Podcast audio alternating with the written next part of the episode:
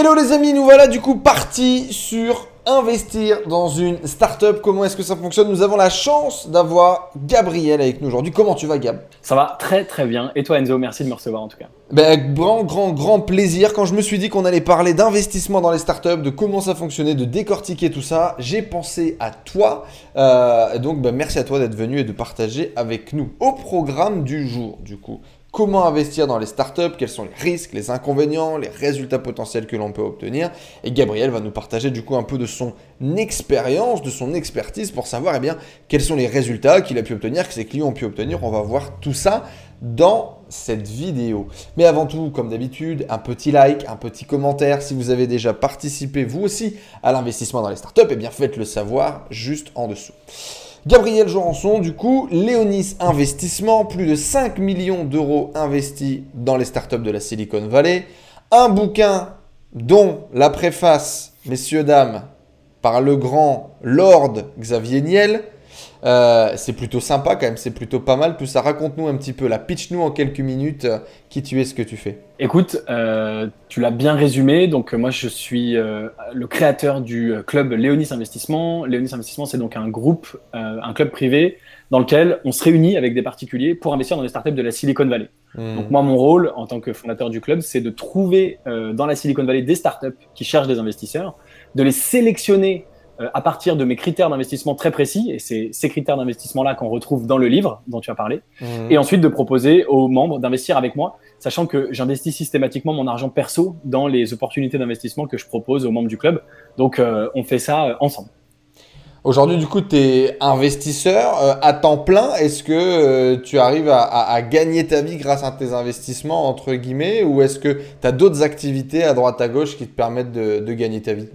Alors, c'est un point très très important, euh, surtout sur Internet, euh, sur YouTube, etc. Il y a quand même beaucoup de gens qui cherchent avant tout à se créer une source de revenus euh, principale pour atteindre l'indépendance financière, hmm. pour quitter leur job, pour etc. etc. C'est important de comprendre que l'investissement dans les startups, c'est plutôt un investissement à long terme, puisque hmm. les retours ils vont avoir lieu entre, disons, 5 et 7 ans.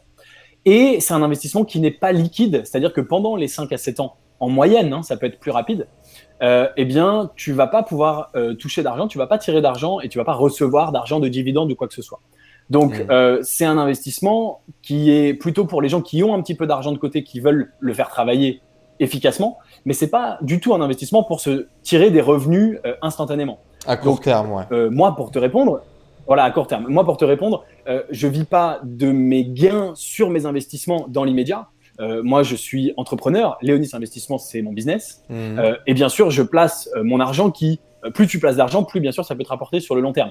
Mais encore une fois, c'est pas une activité qui, dans les premières années, va te permettre d'être indépendant financièrement, de quitter ton job et d'avoir des revenus récurrents. Qu'est-ce qui t'a amené à ça, toi? Qu'est-ce qui t'a amené à investir dans les startups? Qu'est-ce qui t'a amené à t'intéresser à l'investissement dans les startups? Écoute, moi, en fait, je suis vraiment un passionné d'entrepreneuriat. Je suis entrepreneur presque depuis ma naissance, en tout cas depuis très très jeune. Hmm. Et quand j'étais en école d'ingénieur, je montais déjà des business pendant les cours, etc. etc. Et tu sais, j'étais le genre de gars, tu as dû en croiser, euh, qui avait une nouvelle idée euh, tous, les, toutes les, tous les week-ends. J'avais une nouvelle idée de boîte. Je voulais hmm. monter un nouveau business. Euh, et j'étais tellement, j'étais tellement, si tu veux, enjaillé par ça que bah, je créais effectivement 2, 3, 4, 5 business en même temps et cette euh, fait pour euh, réussir. Et euh, finalement, l'investissement, c'était une façon pour moi de continuer à, à, avoir des business qui se développaient dans lesquels je croyais sans y passer du temps. Donc je me suis dit, bah, plutôt que de monter cinq boîtes en même temps et d'être sûr de rater, moi je vais monter ma boîte. Mais s'il y a des business à côté dans lesquels je crois, eh bien je vais simplement investir dans ces business-là. Et s'ils se développent, que ça fonctionne, je gagnerai de l'argent, mais j'ai pas besoin d'y passer du temps. Super. Et donc, du coup, ça t'a amené à investir toi d'abord tout seul, ensuite à créer un club d'investisseurs et à amener plein de gens dans l'aventure Startup Silicon Valley avec toi.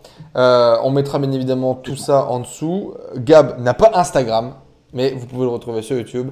Léonis euh, Investissement. Du coup, rapidement, pour tous ceux euh, que ça intéresse, investir dans les startups, comment ça marche, reprenons un petit peu la base pour ceux qui sont vraiment intéressés par le fait d'investir et peut-être qui ne connaissent pas, qui ne sont pas hyper familiers avec le milieu des startups. C'est quoi une startup et pourquoi ça en fait euh, un plan d'investissement euh, dont tout le monde parle? Alors, c'est vrai, reprenons les bases, tu as raison, c'est intéressant. Disons que l'investissement dans les startups, euh, c'est investir dans des parts d'une entreprise. Donc, ça ressemble à quand on investit en bourse. En bourse, tu achètes des parts d'une société. Bon, très bien, très classique. Et le but, euh, c'est que la société, elle se développe, elle ait des clients, du chiffre d'affaires, et que l'action monte. Hein, ça, c'est quand tu investis en bourse.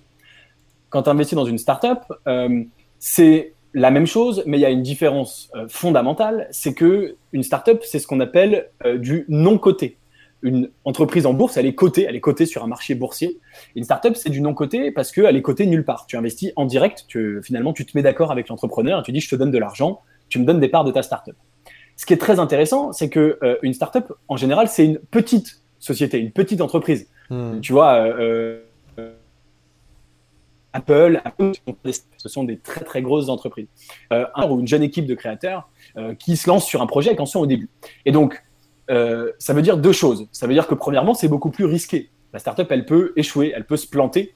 Euh, et comme ça arrive souvent, hein, on a tous entendu parler de startups, de copains qui montent une boîte et puis après ils arrêtent, etc., etc. Ça, c'est le côté euh, négatif. Le côté positif, c'est que on arrive au tout, tout, tout début de l'aventure quand la boîte vaut pas grand-chose. Euh, imagine si tu avais investi dans Amazon la première année, évidemment, combien ça vaudrait aujourd'hui? Ça vaudrait des centaines, des centaines de milliards. Donc euh, voilà, c'est un risque plus élevé, mais si on sait bien les sélectionner, ce qui est ce que moi je sais faire, eh bien, on se dit que quand la boîte va grossir, d'ici plusieurs années, c'est pour ça que c'est un peu long, hein, peut-être 5 ans, 7 ans, eh bien, euh, la boîte va pouvoir être plus grosse, peut-être s'introduire en bourse, justement, et devenir une boîte euh, cotée en bourse, où on va pouvoir revendre nos actions, ou peut-être se faire racheter. On entend souvent parler de startups qui se font racheter une fois qu'elles ont démontré voilà que nous, les investisseurs, on gagne de l'argent. C'est pour ça que ça intéresse beaucoup de monde, euh, parce que le gain qu'on peut racheter, enfin le gain qu'on peut en tirer, pardon, quand la boîte se fait racheter ou entre en bourse, il peut être énorme. Euh, tu vois, en bourse, on va parler de euh, gagner 10, 20, 30% par an. Dans les startups, on va parler de multiplier ton investissement initial par 10, par 100 ou même par 1000. Hmm. Donc, euh, tu vois que si tu investis 2000 euros dans une startup et que tu multiplies ton investissement par 1000, on n'est pas du tout sûr que ça va arriver. On n'a aucune certitude, c'est très risqué. Mais bien sûr, 2000 fois 1000, ça fait 2 millions d'euros. Ça peut être des opérations euh, très, très, très intéressantes, évidemment. Donc effectivement, le... il, y a, il y a deux, en gros, deux grands cas de figure. La startup, pourquoi est-ce que c'est intéressant? Parce qu'en gros, soit elle n'a pas encore de business model défini et qu'elle est encore en train de se chercher. Et quand elle va trouver son business model, bah, il y a de fortes chances que du coup, euh, ça vaut beaucoup plus d'argent, vu qu'il y a beaucoup plus de clients, beaucoup plus d'impact. Ou effectivement, même si elle est à un stade beaucoup plus avancé, on mise sur le fait qu'elle arrive à se développer à grande échelle et donc potentiellement rentrer en bourse ou se faire racheter par un plus gros concurrent et donc nous offrir une porte de sortie euh, pour tout simplement encaisser notre plus-value. C'est un peu ça le- la grande vision quand tu démarres un plan? C'est exactement ça. Euh, encore une fois, c'est un petit peu particulier parce que c'est donc non liquide, hein, c'est-à-dire que on peut pas sortir notre argent quand on veut. Il faut attendre effectivement les événements que tu as mentionnés, un rachat ou une entrée en bourse euh, pour pouvoir sortir. Et le but, c'est que la boîte vaille beaucoup, beaucoup, beaucoup, beaucoup plus euh, à ce moment-là. Je te précise un point qui est important par rapport à ma vision à moi. C'est purement personnel. Il y a effectivement beaucoup d'investisseurs qui investissent sur des business très jeunes qui n'ont même pas trouvé leur business model.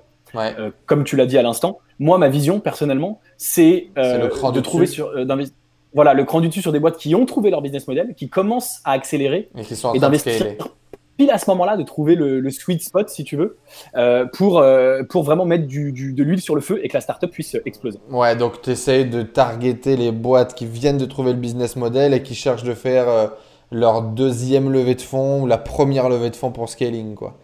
Ce qui, logiquement, te donne un maximum de chances que ça marche parce que s'ils sont arrivés jusque-là et qu'ils sont scaling, c'est déjà qu'il y a des partenaires qui les suivent. Et donc, tu limites le risque de perte euh, en maximisant, en essayant de maximiser le retour sur investissement, quoi. C'est l'idée. C'est exactement ça. Super. Et donc, du coup, est-ce que toi, tu as, des startups sur lesquelles tu as investi, euh, où ça s'est bien passé, euh, d'autres trucs où ça s'est un peu cassé la gueule? Est-ce que tu as des, des- des retours sur expérience? Bien sûr. Euh, donc, euh, moi, j'ai investi dans les startups depuis 2013 à titre perso et j'ai investi avec euh, le Club Léonis depuis 2017. Euh, donc, dans les deux cas, j'ai fait à peu près une quinzaine d'investissements, à peu près 15 tout seul au départ et une quinzaine dans le club. Ok. Donc, euh, pour encore trop tôt, c'est euh, 5 à 7 ans. Et 5 à 7 ans en moyenne, ça veut dire qu'il y en a pour qui ça va être un an, deux ans, trois ans, et il y en a pour qui ça va être peut-être 8, 9, 10 ans. Euh, j'ai eu, alors je peux te parler d'un cas qui s'est mal passé, on va commencer par ça. Ouais. C'est le deuxième investissement de ma vie, donc c'est important de dire que je referai plus cet investissement aujourd'hui. Il correspond pas à mes critères actuels, euh, voilà, mais à l'époque j'étais plus jeune et, euh, et, euh, et j'ai fait cette, euh, disons, ce mauvais investissement. Et donc j'ai investi 2000 euros dans Péché, une boîte. péché de jeunesse? Exactement. euh, euh, si tu veux, à l'époque, c'était tellement déjà exceptionnel pour moi de réussir à entrer dans un investissement Ouais. que je me suis un peu précipité euh, sans le sélectionner juste parce qu'ils m'ont donné l'opportunité. Il faut savoir que accéder à des investissements, c'est pas toujours facile. Mhm. Euh, déjà en France, encore moins dans la Silicon Valley. Et donc euh, c'était euh, un voilà, je, je- je sortais de nulle part, j'avais aucun accès à rien. Ils m'ont proposé d'investir. Je trouvais le, le- le truc sympa à l'époque et je me suis un peu précipité et c'était effectivement une, une erreur de jeunesse. Donc j'ai investi 2000 euros. Euh, un an après, il y a eu un changement d'algorithme Google et euh, leur trafic a été divisé par 95%. Mhm. Ils n'avaient pas de plan B, de plan de secours, etc. Et euh, ça a vivoté pendant 3-4 ans et la boîte a fini par se faire racheter 10 fois moins cher. Et donc j'ai récupéré 200 euros sur mes 2000 euros euh, investis. Et donc j'ai perdu 1800 euros. Eh, Ok, ça marche. Bon, Donc, euh, ça va pour le pire investissement, il y a pire. Bah, donc c'est effectivement de toute façon ce que tu risques le pire, c'est que la boîte se plante et que tu perdes 100%. Donc Mhm. effectivement perdre 80%, j'étais pas très éloigné. Pour les deux, c'est pas les 200 euros que j'ai récupérés, tu vois, je m'en foutais. Euh, mais euh, c'est quand même un, un bel échec, hein, c'est quand même c'est quand même vraiment dommage. Euh, et puis je peux te raconter par contre des belles histoires qui me sont arrivées, plusieurs. Alors j'ai l'occasion d'investir il y a quelques années dans Bitstamp, qui est l'un des leaders mondiaux de euh, d'achat-vente de crypto-monnaies, une plateforme d'a- d'achat- d'achat-vente un peu comme Coinbase ou Kraken euh, qui est le leader européen. J'investis euh, et à l'époque j'investis sur une valorisation la 200. On t'a perdu. Donc, euh, on perdu pas encore le club. peu. Attends. Ah, pardon. Ouais, Je recommence. Valorisation, J'ai vu que l'image était très très claire et je me suis dit c'est génial et non ça. Bon bref. c'est génial. Euh, donc une, Presque. valori- ouais, une, une valorisation de euh, 250 millions d'euros au moment de l'investissement, d'accord? Euh, Donc déjà une boîte qui vaut très très cher. Ouais. Euh, j'en parle à plusieurs personnes autour de moi et, euh, per- et, et j'en parle à quelques amis à l'époque, hein, j'avais pas encore le club. Et tout le monde me dit non mais attends 250 millions, c'est trop cher, euh, c'est un délire, euh, etc. Euh, tu, gagneras jamais, tu gagneras jamais d'argent. Et puis j'investis, moi j'y crois et je me dis attends les plateformes crypto c'est énorme, c'est les banques de demain, etc. J'y crois énormément, donc voilà. Et trois ans plus tard, la boîte se fait racheter cinq fois plus cher. Euh, et donc, euh, bah, je multiplie mon investissement euh, par 5. la, somme que j'avais investie, je récupère 5 fois plus, tu vois, en 3 ans. Donc ça, c'est vraiment le genre de truc sympa, sans rien faire. quoi. J'avais pris la décision d'investir et puis j'attends. Et puis tu récupères 5 fois plus. Donc ça, c'est vraiment cool. Euh, j'ai une boîte dans laquelle j'ai investi qui s'est... Donc elle s'est fait racheter par un fonds d'investissement coréen, donc pas très excitant le nom du racheteur. hein. c'est une boîte Ouais. un fonds qui s'appelle NXMH que personne connaît, voilà. Euh, par contre, des trucs un peu plus fun, euh, j'ai une boîte dans la Silicon Valley dans laquelle j'avais investi qui s'est fait racheter par McDonald's. Donc ça, c'est assez sympa. Euh, une boîte dans l'intelligence artificielle qui fait en fait de la reconnaissance vocale. Et euh, en fait, ils se sont fait racheter euh, euh, deux fois plus cher. Donc j'ai doublé mon argent en seulement trois mois. Donc euh, j'investis en juin, je pars en vacances et en septembre, ils se font racheter le double du prix. Et Par donc euh, Google j'ai juste en trois mois doublé mon, doublé mon argent par McDonald's. Ah, c'est McDonald's, Et donc, euh, voilà, par McDonald's. Et donc, en fait, McDonald's va utiliser cette technologie aux États-Unis pour. euh, tu sais, il y a beaucoup de, de drive aux États-Unis parce que tout le monde est en voiture. Ouais. Et donc, en fait, quand tu arrives au drive, tu vas pouvoir euh, commander euh, en disant bonjour, je voudrais un Big Mac et une grande frite. Et c'est en lieu qu'il y ait un opérateur derrière, il va automatiquement reconnaître la commande pour la transmettre directement. voilà. Eh ouais. Donc, plein de et de belles. Il y a plein d'autres euh, exits, une startup française dans laquelle j'avais investi qui s'est fait racheter par Netixis. Euh, Enfin, plein, plein, plein d'histoires comme ça sympas et plein d'autres histoires qui se sont pas encore fait racheter mais qui sont en train d'être écrites et euh, des boîtes qui connaissent des croissances très très intéressantes. Ok, donc en ce moment même, ton, ton portefeuille, il, il- il grossit, il grandit. tu as réussi à miser sur des chevaux euh, intéressants, quoi. Il grandit à une vitesse assez folle. J'ai plusieurs boîtes du portefeuille qui doublent tous les mois. Donc, euh, bah, t'imagines en termes de, de potentiel et de valorisation, euh, c'est énorme, quoi. Alors, est-ce que mon argent à moi double tous les mois? Pas forcément exactement, mais euh, en tout cas, les boîtes elles doublent en chiffre d'affaires. Donc, tu peux dire que leur valeur, elle va plus, enfin, elle suit, même si elle Mhm. suit pas euh, exactement, mais presque. linéaire, ouais. Mm. Voilà, pas de façon purement linéaire, mais quand même très très intéressant, quoi. Ok, bon, super. Et donc, du coup, comment on fait? Pour investir dans une startup Tu disais que c'est pas toujours facile d'accéder justement aux deals, aux opportunités d'achat. Euh, comment on fait? Comment ça marche? Alors, eh ben, c'est une grande question. Écoute, euh, c'est pas si simple, effectivement. Euh, il y a plusieurs grandes pistes. Euh, alors, je vais bien sûr parler de Léonis Investissement, qui est une des possibilités, mais au-delà de ça, sans Léonis Investissement, il y a plusieurs grandes pistes. La piste de base, c'est tu rencontres un entrepreneur dans ton réseau, dans, etc., on te le présente, tu le connais, vous vous mettez d'accord et t'investis. Ça, pourquoi pas? L'inconvénient, c'est que bien sûr, je pense que la plupart des gens qui nous regardent, ils n'ont pas des tonnes d'opportunités, ils ont peut-être quelques copains. Mais si tu veux mmh. investir un peu de façon systématique, euh, il va falloir te créer euh, un réseau. Alors, il existe quelques plateformes en France euh, qui vont te proposer des startups. moi, je trouve, mon avis personnel, que la qualité des dossiers est pas toujours extraordinaire. Il y a parfois des dossiers bien, mais je trouve que c'est un peu moyen. Et effectivement, la réalité des faits, c'est que tu te rends compte que les meilleures startups, elles vont pas sur les plateformes pour aller lever des fonds. Elles vont lever des fonds directement auprès des business angels, des fonds d'investissement, des investisseurs. Et si tu regardes toutes les réussites, que ce soit euh, Silicon Valley, les, qui ont vraiment réussi, euh, même, les, même les bonnes boîtes françaises, elles n'ont jamais fait de levée de fonds sur les plateformes. Donc, euh, tu te dis, bon, les plateformes, c'est peut-être pas là où il y a les meilleurs. Ensuite, il y a les clubs de business angel. Alors moi, je les ai fréquentés. il y a souvent des clubs des anciennes écoles, écoles de commerce, écoles d'ingénieurs. Il y a des clubs un peu par région, etc. etc. Grosse dédicace au Business Angel de Bangkok, du coup où ils ont effectivement un petit club d'ailleurs qui est tenu par des Français. Ouais, qui est tenu par des Français. Ah, c'est incroyable. Et en général, ils font un à deux deals, euh, un à, à, deux deals euh, par mois, mais c'est de la love money quoi. C'est, euh, je sais plus, je crois que ils... j'ai pas envie de dire de conneries. Euh... 200 000 max, un truc comme ça, un premier tour quoi. C'est déjà très bien. Hein. Déjà très très bien. Hmm. Mais euh, euh, alors, tu vois, un ou deux deals par mois, c'est pas mal. Parce que tu vois, moi, dans mon club, je fais entre 10 et 15 deals par an. Donc, c'est euh, à peu près le même volume. Mhm. la question, c'est effectivement quelle est la sélection? À quel deal ils ont accès, eux, à Bangkok? Ça, je ne sais pas. et à mon avis, à Bangkok, c'est plutôt des jeunes et c'est plutôt dynamique. Donc, je pense que c'est cool. Mais la plupart des clubs de business angel que moi, j'ai fréquentés en France, à Paris, c'est en gros moyenne d'âge de 65 ans. Et on comprend rien à la technologie. Euh, on ne sait pas ce que c'est la blockchain, on ne sait pas ce que c'est une application smartphone, on ne sait pas ce que c'est l'App Store, etc., mm. une marketplace, quoi, tu vois. Donc pour investir, c'est un peu compliqué. Euh, et en général, du coup, ils n'ont pas toujours très bonne réputation auprès des entrepreneurs, parce qu'ils se disent bah, qu'est-ce que je vais aller pitcher à ces mecs qui comprennent rien. Donc c'est une possibilité, et c'est pas la plus mauvaise, mais moi, elle me plaisait pas. Et j'ai eu beaucoup de retours de gens dans mon club, etc., qui m'ont dit, euh, qui m'ont dit la même chose. En tout cas, ce qui est réel, c'est qu'il y, a un problème, il y a un besoin, c'est-à-dire que l'accès, soit pour les entrepreneurs qui montent une startup qui veulent faire une levée de fonds, c'est compliqué d'accéder à des investisseurs qui comprennent ce qu'on raconte. Et l'inversement, quand toi tu cherches à investir, euh, c'est pas sur la place publique, en gros. D'ailleurs, c'est vrai qu'il euh, y a un, peu un problème. Il faudrait euh, rapidement peut-être expliquer l'écosystème. Tu as parlé de, de VC, tu as parlé du coup de, de, de sociétés d'investissement.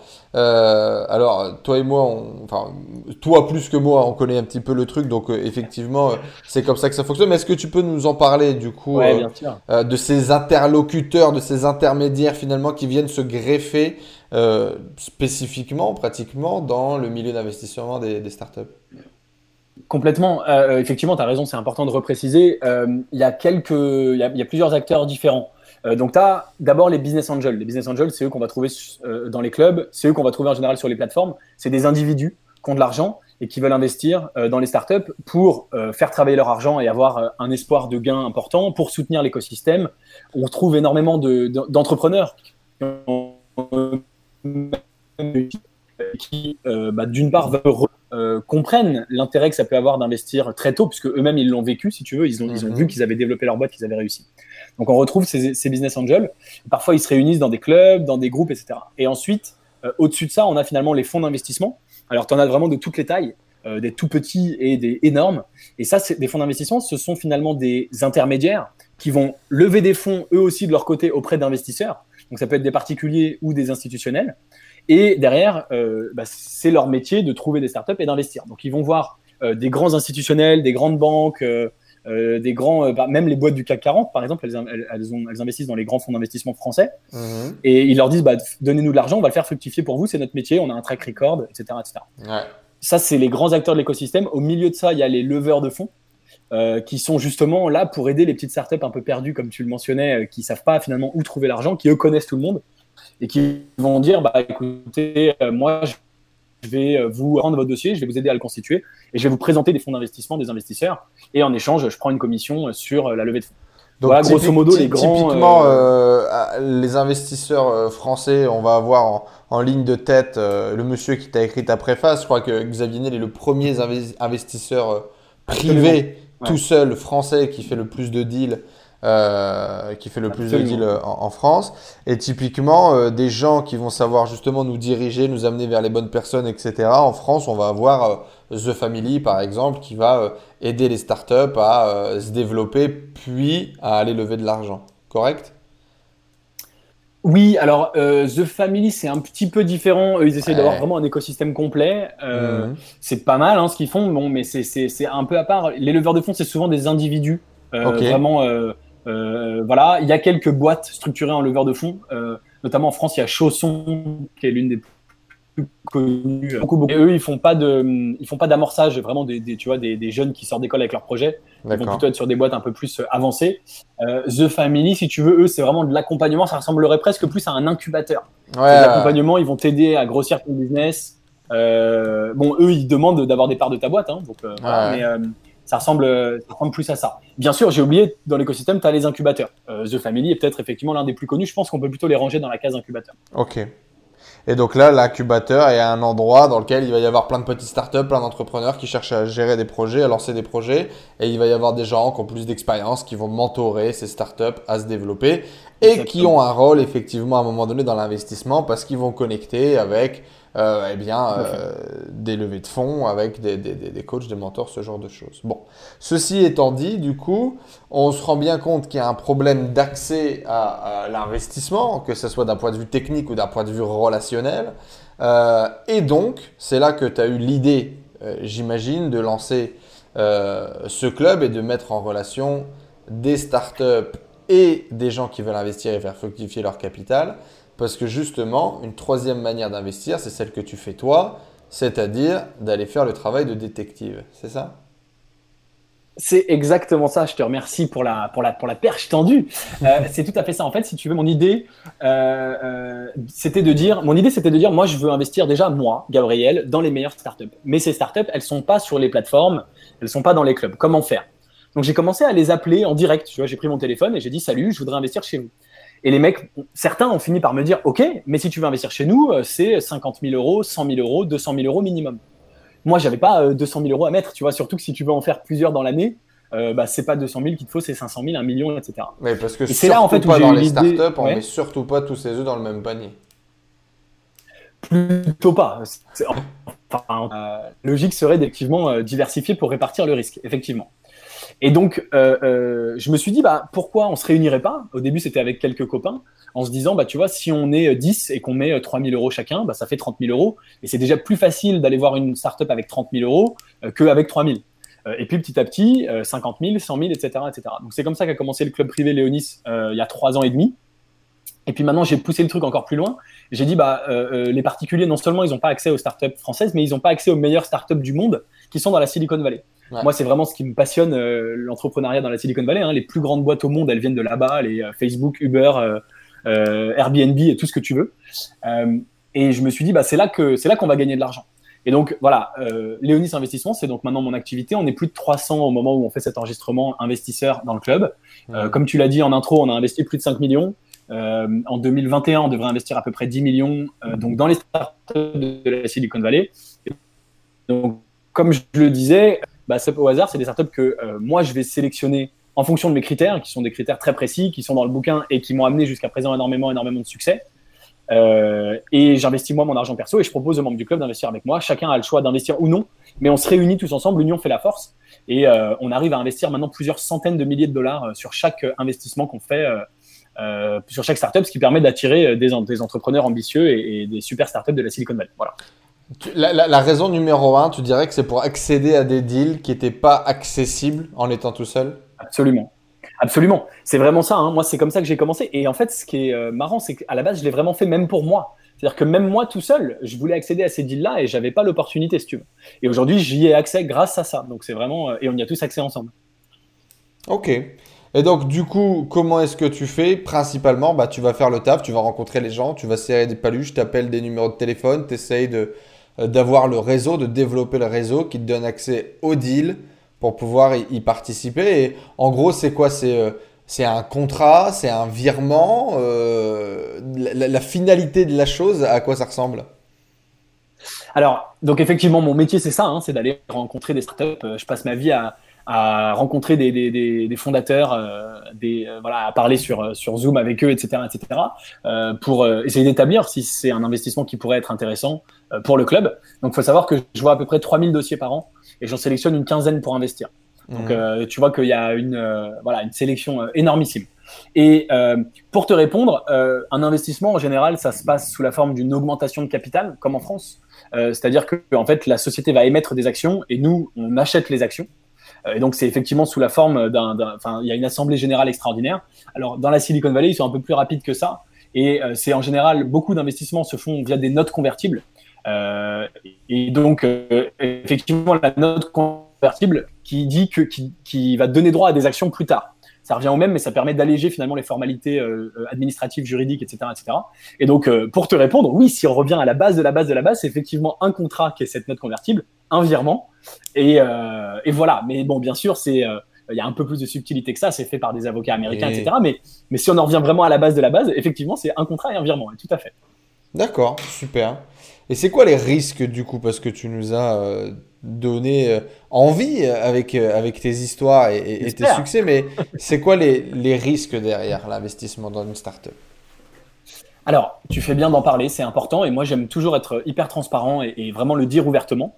Euh, l'investissement en startup, c'est considéré comme très, très, très risqué. C'est considéré comme plus risqué que les investissements classiques, type immobilier, même type boursier. Mhm. Euh, l'investissement en bourse, c'est déjà considéré comme risqué par euh, la plupart des banquiers, la plupart des particuliers. Ouais. Et eh ben, il faut bien comprendre que les startups, c'est où on n'a pas la certitude, etc. etc. on peut dire que c'est, disons, aussi risqué, par exemple, que la crypto-monnaie, qui est un investissement qui fait beaucoup parler de lui en ce moment, comme tu sais. Donc le risque, eh ben, il est finalement le même euh, c'est que ça aille à zéro. Donc euh, les startups, ça peut échouer. Hein. Il peut arriver qu'à un moment la startup ne fonctionne plus pour X ou Y raison, ils ont plus d'argent dans les caisses, ou etc. Et à ce moment-là, le fondateur, il va dire bon bah voilà, j'ai raté, euh, j'arrête, je mets la clé sous la porte, la boîte fait faillite.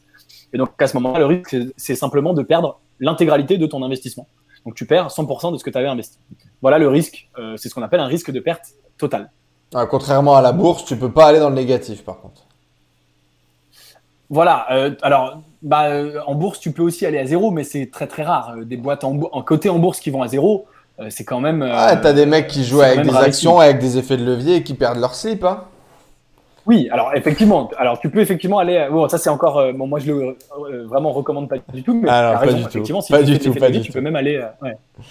Pas du tout, pas du tout. on va dire qu'en moyenne c'est 9 sur 10. Ça doit être les stats françaises, je crois. 9 startups sur 10 en France se cassent la gueule sachant que, euh, bon, faut voir ce qu'ils mettent dans les statistiques de start-up. Toi, ton objectif, c'est d'aller vers quoi comme, euh, comme stat? Est-ce qu'aujourd'hui, tu as un track record où tu peux dire que les plans que tu, tu, tu sélectionnes, c'est, euh, je sais pas, 5 sur 10 qui vont faire équilibre et, rien de spécial, une sur 10 qui va faire un, un, bon résultat, une sur 100 qui va faire un super résultat. Est-ce que tu commences à avoir suffisamment de stats ou pas du tout et, et qu'est-ce que, vers quoi tu tends en tout cas? Ouais. Alors effectivement, donc c'est 9 sur 10, je crois que c'est même une stat mondiale. Euh, effectivement, comme tu l'as tout de suite précisé, et tu as tout à fait raison, ça, ça, prend en compte vraiment tout et n'importe qui, euh, c'est-à-dire y compris le mec euh, qui, qui ouvre un stand de glace l'été, puis qui après ferme parce que c'est la fin de la saison, et on dit, ah bah c'est une, une faillite, c'est bon, etc. Donc, euh, énormément de stats, 7 ans, disons que, que, je fais ça, et donc euh, il est encore trop tôt parce qu'il y a beaucoup d'exits qui n'ont pas encore euh, eu lieu. Mmh. Mais moi, ce que je vise, voilà, moi, ce que je vise, c'est d'inverser, c'est d'aller à 9 sur 10 qui réussissent. Alors, effectivement, qu'est-ce que c'est que. c'est possible, mais qu'est-ce que c'est qu'une réussite? Effectivement, comme tu l'as dit, tu peux en avoir certaines qui te font gagner un petit peu d'argent, des fois 2, des fois 3, des fois 5. C'est déjà bien, hein, c'est mieux que la bourse, etc. Mais c'est pas ça une vraie réussite en startup. Ce qui est intéressant en startup, c'est que tu as des boîtes qui vont faire des fois 1000, euh, il y, a des fois 5000, des fois 10 000 hein, qui existent sur les mmh. mecs qui avaient investi dans Uber, dans Facebook, etc., dans Amazon. Et euh, ce qui est intéressant, c'est que ces sorties-là, elles se trouvent dans la Silicon Valley, uniquement, hein, il y a quasiment nulle part ailleurs. sauf en Chine, mais en Chine c'est plus compliqué, le contexte réglementaire, etc., etc.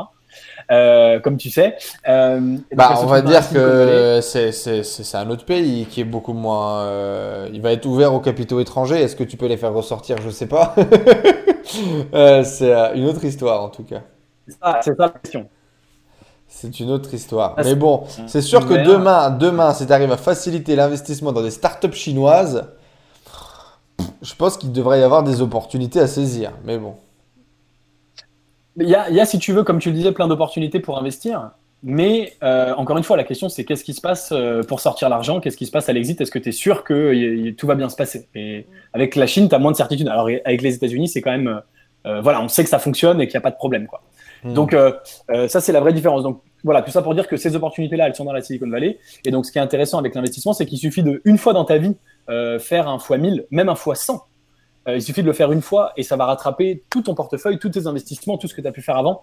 Euh, et c'est ça qu'on vise. Et ces opportunités-là, elles sont dans la Silicon Valley. On n'a pas la garantie qu'on va le faire, mais il n'y a qu'en essayant qu'on euh, peut avoir une chance d'y arriver.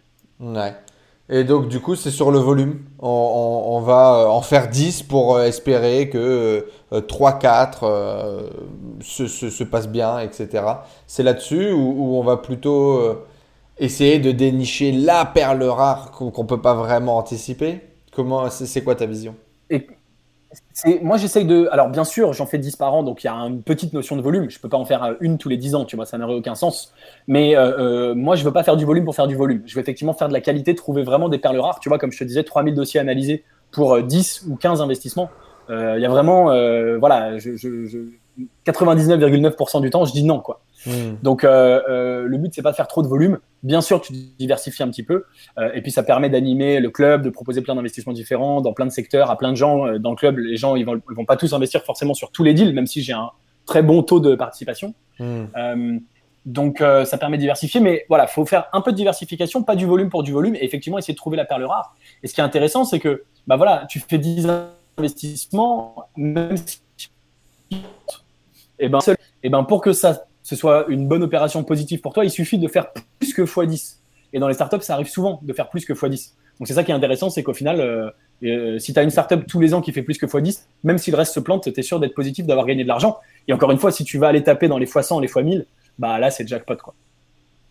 Ok. Et donc, du coup, c'est quoi les, avantages? Alors, on l'a compris, le potentiel d'aller faire un x100, un x1000, un x10 000 euh, à un horizon 5 à 7 ans qui, euh, alors peut-être le fois 10 000, euh, non, mais euh, il y a quand même beaucoup plus de boîtes que l'on ne voit pas forcément, surtout dans la technologie, qui vont développer un algo, qui vont développer un truc, qui vont développer un machin, qui vont se faire racheter par des startups plus grosses. Et du coup, des, entre x100 et x500, il y a énormément de boîtes qui le font quand même. C'est-à-dire que je pense que le plus intéressant, c'est pas d'aller taper la licorne qui va faire Facebook ou Uber, mais de taper en dessous, quoi, de taper la girafe, quoi, taper celle qui va grossir et qui va soit créer une base de données, soit créer de la techno qui va être rachetée par ceux du dessus. Et là, tu as quand même beaucoup plus de chances finalement de, de réussir à gagner ta vie. Donc voilà, faut pas croire qu'il y a deux sont des étoiles filantes, quoi. Exactement, les deux sont hyper intéressants. Effectivement, une boîte où tu fais déjà x100, c'est extraordinaire. Euh, et à nouveau, et c'est vraiment aussi pour ça que j'investis là-bas, c'est que ceux qui rachètent, bah, c'est les très très grosses, c'est les GAFA ou les GAFAM. Et ils rachètent quoi? Ils rachètent des boîtes américaines de la Silicon Valley. Donc c'est toujours mmh. pareil, c'est là-bas que ça se passe. Quoi.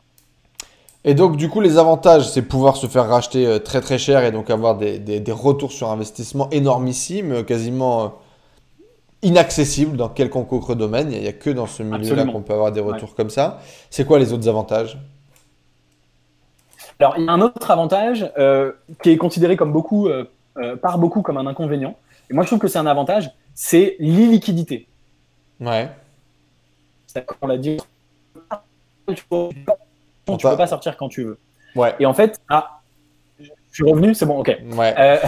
je trouve que c'est un avantage parce que, en fait, tu as l'esprit tranquille. C'est-à-dire que quand tu es en bourse, quand tu es en crypto, quand tu es en n'importe quoi, en, même en immobilier, et eh ben, tous, les, tous les jours ou tous les mois, dès qu'il y a une crise, dès que ça baisse, dès que ça monte, il y a toujours une petite voix dans un coin de ta tête qui dit est-ce qu'il faut pas vendre, est-ce que c'est pas le bon moment, qu'est-ce que je fais, etc., etc. Et au moins en fait avec les startups, bah, t'as pas le choix. Donc bien sûr, c'est d'une certaine façon un inconvénient, mais moi je trouve que c'est un avantage parce qu'au moins tu as une tranquillité d'esprit absolue. À partir du moment où tu as investi, et eh ben, tu n'as plus jamais besoin d'y penser. Si ça se fait racheter, ça pas la réflexion. Quoi. Voilà, t'as rien, tu te l'enlèves complètement du cerveau et tu peux, tu as l'esprit libre pour penser à autre chose et à la suite. Et ça, je trouve ça vraiment, vraiment puissant. Donc pour moi, c'est vraiment un avantage. Diversité peut-être aussi, des domaines, des sociétés dans lesquelles on a investi. Beaucoup de boîtes techno à la Silicon Valley, mais il va y avoir aussi euh, cette possibilité d'avoir une espèce de, de, fraîcheur, d'investissement, de choix euh, potentiel, j'imagine. Euh, c'est aussi un avantage intéressant, non? Extraordinaire, tu as raison de le mentionner, moi qui suis ingénieur et entrepreneur et passionné par l'innovation, c'est qu'en fait ça t'ouvre les portes à un monde extraordinaire euh, tu connais tous les outils, tu vois. Alors, je connaissais pas l'outil là sur lequel on, enregistre, euh, euh, mais c'est ce genre de truc, tu vas découvrir en avance des gens qui font des trucs extraordinaires, des outils, des, innovations, etc. Et bah, à nouveau, quand tu investis et quand on parlait de, de ces choses-là dans ce milieu-là, tu es au contact d'innovations incroyables. Moi, il y a plein de boîtes qu'on m'a proposé pour investir dedans et finalement, je suis simplement devenu utilisateur parce que je trouvais que le, nouveau, enfin voilà, l'outil qu'ils avaient créé était extraordinaire et ça te donne vraiment espoir, foi dans la dans l'humanité parce que tu vraiment des trucs extraordinaires. Euh, là, tu vois, je vois passer évidemment des tonnes de startups qui veulent guérir euh, le Covid, mais je vois aussi, là, j'ai vu passer une boîte qui fait pousser des arbres euh, deux fois plus vite pour, tu vois, replanter les forêts de la planète. Ils ont fait une espèce d'OGM arbre. Il y a trop de trucs, c'est tellement en fait passionnant, fascinant. que c'est effectivement ça c'est vrai que ça, ça t'ouvre vraiment l'esprit sur des innovations des nouveautés et en plus, en tant qu'entrepreneur, toi, moi et beaucoup de gens, je pense, qui nous regardent, bah, tu vois toutes les dernières tendances marketing, toutes les dernières innovations, tout ce que tu vas pouvoir réutiliser dans ton business. Donc ça, c'est aussi un avantage assez énorme. Ok, top. En récap, du coup, rapidement, les plateformes que l'on peut utiliser euh, pour euh, investir dans les startups. Euh, tu as dit, il y a des plateformes de marché en France? Ouais. Du coup, tu as des noms en tête, tu en as qui sont moins pires que d'autres ou pas? Écoute, oui, je peux en citer trois euh, que je connais bien et euh, qui, qui, sont effectivement, euh, je pense, les, trois meilleurs, ou selon moi, disons les trois moins pires. la première, c'est SoWeFund. Je vais les citer en premier parce que c'est pour moi les, les, les, meilleurs. Mhm. c'est ceux qui ont le plus de, de, de, dossiers et ça arrive quand même qu'il y ait des bons dossiers chez eux, donc c'est pas mal. Mmh. SoWeFund et c'est ceux qui ont le plus de volume. Vraiment pas mal de, pas mal de startups. Il y en a au moins une dizaine par an, donc c'est pas mal. En deuxième, il y a Anaxago. Euh, qui est pas mal aussi. Eux, ils sont très spécialisés dans la prop tech, donc c'est sur l'immobilier, et dans le médical. Donc moi, j'investis pas du tout dans le médical, donc ça me parle pas énormément. Euh, mais euh, voilà, ils ont pas mal de choses dans le médical. Et puis la dernière, c'est WeSeed. Donc Anaxago, ils ont des dossiers assez pointus, mais ils en ont très très peu, deux ou trois par an. Solution, ils en ont plus. Et la dernière, c'est donc WeSeed, où ils ont aussi pas mal de dossiers. eux, ils font beaucoup d'investissements à impact.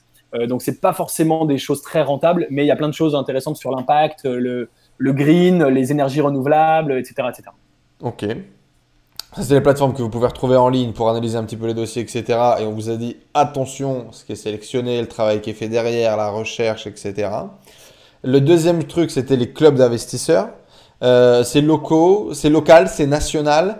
Euh, ou est-ce qu'on tape sur Google euh, Business Angel Club et on va trouver quelques trucs Paris et alentour Comment ça marche? Club, de, club de Business Angel plus sa ville dans Google, on trouve des choses. Il y a beaucoup donc dans les grandes écoles. Euh, donc, euh, si vous avez fait une école d'ingénieur ou une école de commerce, euh, vous trouvez ça facilement. et après, il y en a quelques-uns par thématique. Par exemple, il y a un très grand club français qui s'appelle Femmes Business Angel, qui est composé que de femmes et qui est un, des meilleurs clubs pour le coup. Eux, là-bas, il se passe des choses sympas. Hmm. Il y a bien sûr Paris Business Angel, qui est le plus grand de France. C'est celui-là où j'ai été et qui était composé de plutôt de, de retraités. mais voilà, effectivement. Et vous avez également du coup Léonis Investissement et d'autres, j'imagine. Hein. Donc euh, là, on est plus sur des clubs d'investisseurs privés euh, qui vont être à l'initiative de, personnes comme Gab, euh, passionnés, qui font le taf et puis qui prouvent avec les résultats qu'ils ont obtenus, avec les recherches, avec les analyses qu'ils font, eh bien, qui proposent ces plans d'investissement. Euh, moyennant, euh, moyennant quoi? Moyennant euh, fee annuelle, moyennant pourcentage? Comment ça fonctionne, Léonis?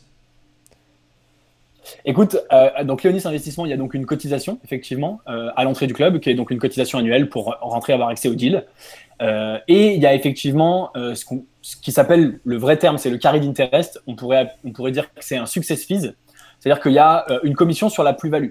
Donc ça permet d'aligner les intérêts. Ça veut dire que si je te fais gagner de l'argent, euh, grâce à un investissement que je t'ai proposé, eh ben moi j'ai euh, une commission sur, euh, sur le gain. Sur le deal. Hmm. Ok, donc c'est à la sortie.